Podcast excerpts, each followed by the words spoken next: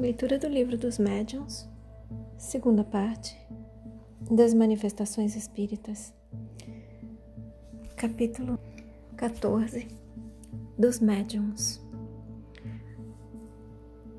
Número 2. Médiuns sensitivos ou impressionáveis. Item 164.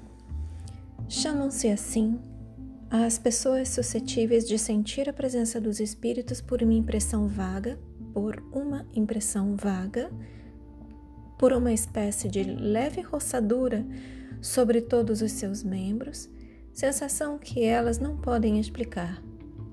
Esta variedade não apresenta caráter bem definido.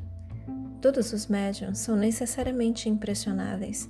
Sendo assim, a impressionabilidade mais uma qualidade geral do que especial.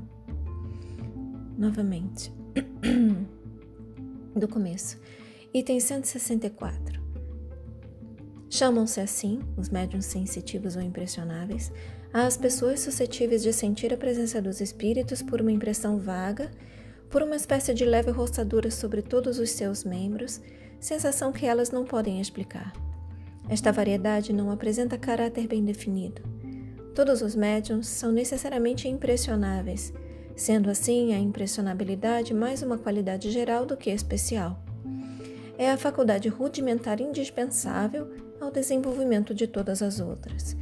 Difere da impressionabilidade puramente física e nervosa, com a qual preciso é não seja confundida, porquanto pessoas há que não têm nervos delicados e que sentem mais ou menos o efeito da presença dos espíritos, do mesmo modo que outras, muito irritáveis, absolutamente não os pressentem.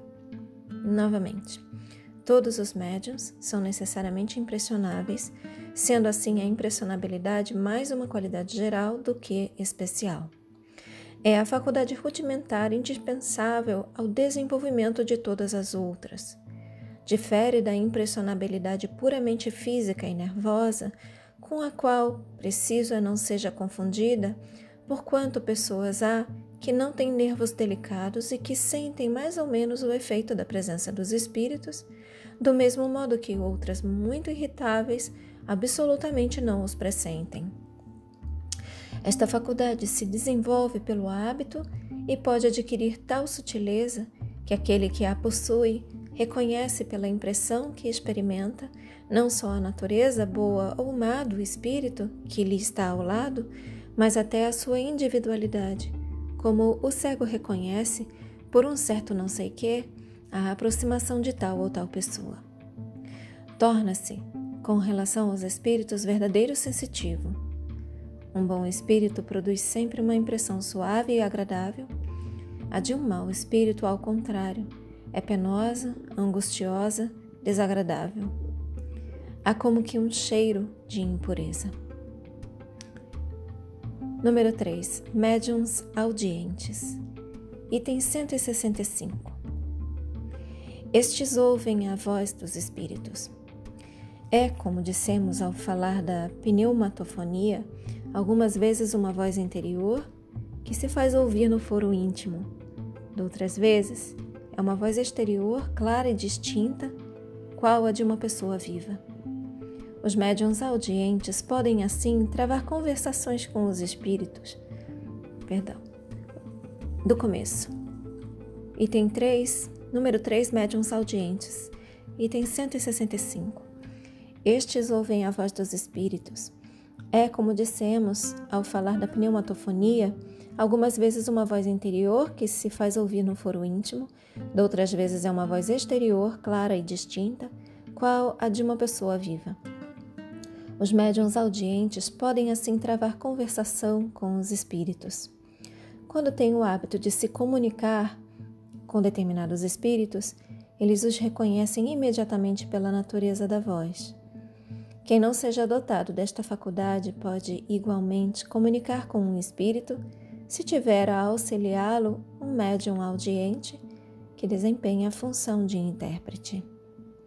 Esta faculdade é muito agradável quando o médium só ouve espíritos bons ou unicamente aqueles por quem chama. Assim, entretanto, já não é quando um espírito mau se lhe agarra, fazendo-lhe ouvir a cada instante as coisas mais desagradáveis e não raro as mais inconvenientes. Cumpre-lhe, então, procurar livrar-se desse espírito pelos meios que indicaremos no capítulo da obsessão. Número 4. Médiuns falantes. Item 166. Os médiuns audientes, que apenas transmitem o que ouvem, não são, a bem dizer, médiuns falantes. Estes últimos, as mais das vezes, nada ouvem. Neles, o espírito atua sobre os órgãos da palavra, como atua sobre a mão do médium, perdão, como atua sobre a mão dos médiuns escreventes. Querendo comunicar-se, o espírito se serve do órgão que se lhe depara mais flexível no médium. A um toma da mão, a outro da palavra, a um terceiro do ouvido. O médium falante geralmente se exprime sem ter consciência do que diz e muitas vezes diz coisas completamente estranhas às suas ideias habituais, aos seus conhecimentos e até fora do alcance de sua inteligência. Embora se ache perfeitamente acordado e em estado normal, raramente guarda lembrança do que diz.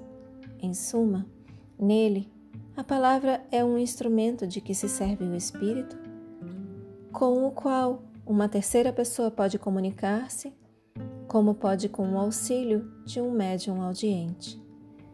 Nem sempre, porém, eu vou reler só um pouquinho antes. O médium falante geralmente se exprime sem ter consciência do que diz e muitas vezes diz coisas completamente estranhas às suas ideias habituais, aos seus conhecimentos e até fora do alcance de sua inteligência. Embora se ache perfeitamente acordado e em estado normal, raramente guarda lembrança do que diz. Em suma, nele, a palavra é um instrumento de que se serve o espírito, com o qual uma terceira pessoa pode comunicar-se, como pode com o auxílio de um médium audiente. Nem sempre, porém, é tão completa a passividade do médium falante. Alguns há que têm a intuição do que dizem no momento mesmo em que pronunciam as palavras. Voltaremos a ocupar-nos com esta espécie de médiums quando tratarmos dos médiums intuitivos. Fechem os olhos. Deixem que essas palavras se aprofundem em vocês. Assumam a intenção de contemplar por mais algum tempo sobre essas palavras. Expressem gratidão aos seus guias, mentores, protetores e anjo guardião. Expressem gratidão a Deus. Agradeçam a si mesmos pela continuidade na leitura. E eu também agradeço a vocês pela oportunidade. Boa noite. Namastê.